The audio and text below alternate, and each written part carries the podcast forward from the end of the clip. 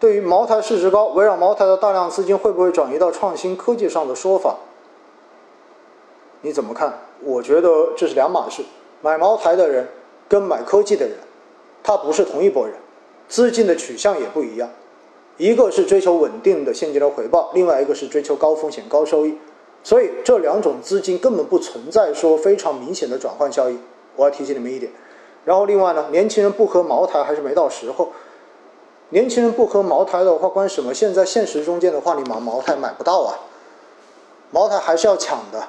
所以的话，我觉得对于茅台来说，我自己的看法是，作为高端白酒的代表，未来它依然会能够稳定的贡献收益，因为它是这个市场这个细分行业中间的龙头，它是具有定价权的。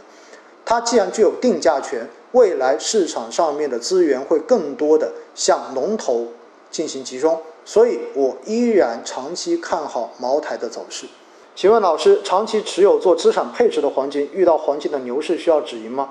你自己都说了，长期持有做资产配置，那你还做什么止盈呢？老师对九月、十月市场怎么看？还是会像七月预测八月是猴市吗？九月、十月基本上跟八月不会有太大的区别。我的看法依然会是一个宽幅的震荡市场。因为现在外部的这种不确定性因素非常的多，而国内的经济在复苏方面，现在的居民消费也出现了一定的回落，所以不确性、不确定性的这些东西不但没有减少，可能还会变得越来越多。所以对于市场来说，我觉得它的这一种波动应该会持续下去，好吧？这是我对未来的这种拍脑袋的想法啊。老师，你的好多课里面都说了，中国股市实行注册制之后，对散户投资者也算一种淘汰。投资市场中间剩下的是公募基金这种专业机构之间的博弈。那么这种小白定投者是不是机会也少了呢？你小白定投者，你不是做的基金投资吗？到最后你其实是把资金委托给了基金公司机构，帮你去进行市场的博弈啊。所以。这里指的对于散户投资者是一种淘汰，指的是你直接下场进行股票的这种买卖，是指的这一层，而不是说你去买基金。买基金其实就相当于你已经把钱委托给了专业机构，让机构帮你去到市场中间去参与市场的博弈。所以这个没关系的哈，把这个理解清楚了，把这个理解清楚了。当然，很多朋友在现实中间把买基金也当成了股票买卖。那这就很危险了，因为我看到大家不是天天在关心净值的涨跌，天天在想着要不要加仓，要不要减仓吗？那我告诉你，未来这种市场哈，其实这种操作尽量减少，尽量减少，好不好？老师用五四三二挑选主动管理型基金，需不需要注意基金的成立时间？比如零几年成立的优秀老基，还有成立五年内的次新基、次老基是吗？如果是您更倾向于选择哪个时间段的呢？对呀，下面的债基哥给你回了呀。既然是五四三二原则，至少它得满五年呢。因为五四三二的五指的就是近五年业绩要排在市场的前五分之一，所以只要没有满五年，成立不足五年的基金，它是根本不满足五四三二原则的。而且对于我自己来说，我选基金，我选基金经理。一定会选经历过一次完至少一次完整完整的牛熊转换走势的这样的基金经理，我才会去选他，因为至少这个基金经理已经见过了市场中间发生的这一种大的事情，再再遇见的时候，他知道该去做什么处理。所以哈。五年成立五年以内的，除非什么？除非我自己非常了解这个基金经理，比如说我自己公司的，我天天跟他们打交道，我知道他比较靠谱，那么他可能才管两年到三年，那我会去买他的。但是，如果不是这一种不足五年的基金经理的产品，我一概都不会选。当然，指数基金除外哈，指数基金除外，好不好？老师最近看了华夏五 G 基金的中报，发现竟然跑出了业绩基准收益率。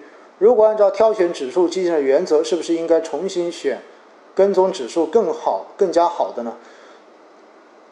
说实话哈，就是它如果只是一个季度跑输，我觉得问题不大，只要不是持续的跑输，因为确实五 G 指数在过去的这几个月波动非常大，而且呢，像华夏五 G 这种，它本身的基金的规模增长的速度也特别的快，所以很容易造成在跟踪上面出现很大的误差。那么有这样的事情呢，也不奇怪。所以呢，我建议可以多看一下。但现实中间就是，你如果不去选这个产品，我记得当时我做过一期专门五 G 的节目。好像现在场外能够提供定投的五 G 标的就只有这一个，你不选它的话，你就只能去场内买 ETF 了。如果它连续一年四个季度都一直在跑输业绩基准，跑输他跟踪的这一个目标指数，那确实这个基金经理就做的有问题了。那到时候我们再来重新讨论这个问题：纯债适合加仓吗？老师？纯债，说实话，我依然坚持我的观点。我认为现在的债市依然不会有非常出色的投资机会。当然，如果你买个纯债，打算拿个两年以上，我觉得站在现在的这一个利率位置，其实也是可以拿的。就是你就拿票息就好了，也可以当做一个长期的固定收益类资产来拿，我觉得也未尝不可，好不好？但是从半年到一年的维度，其实债券市场很有可能，呃。至少目前来看吧，相比股市，它的这种投资机会可能会要显得更弱一些。主动基需要择时吗？说实话，都不要择时，因为你择时择不准的。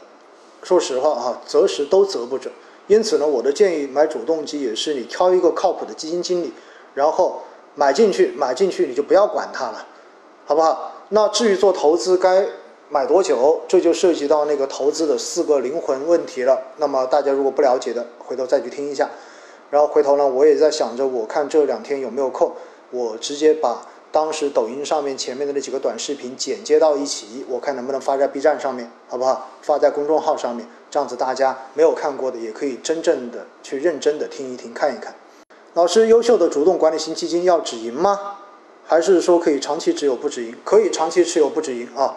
优秀的主动管理型基金确实是可以长期持有不做止盈的，但是呢，这里提醒一下，如果是行业主题基金，那我建议你还是要止盈，因为容易出现这一种行业轮换的这种行情，就是某个行业可能一两年走得特别好，但是接下来可能要低迷个三四年的，那么这种呢，就建议你还是呃适当的去进行止盈。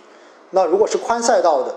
这种牛的基金经理真的是可以不做止盈，长期拿着就好了，拿在手里面，等着它持续的为你贡献超额收益，好不好？恒生指数继续拿，恒生指数我觉得是可以继续拿哈。港股现在的投资机会还是比较大的，但是呢，前提就是你要去承担这种政治风险。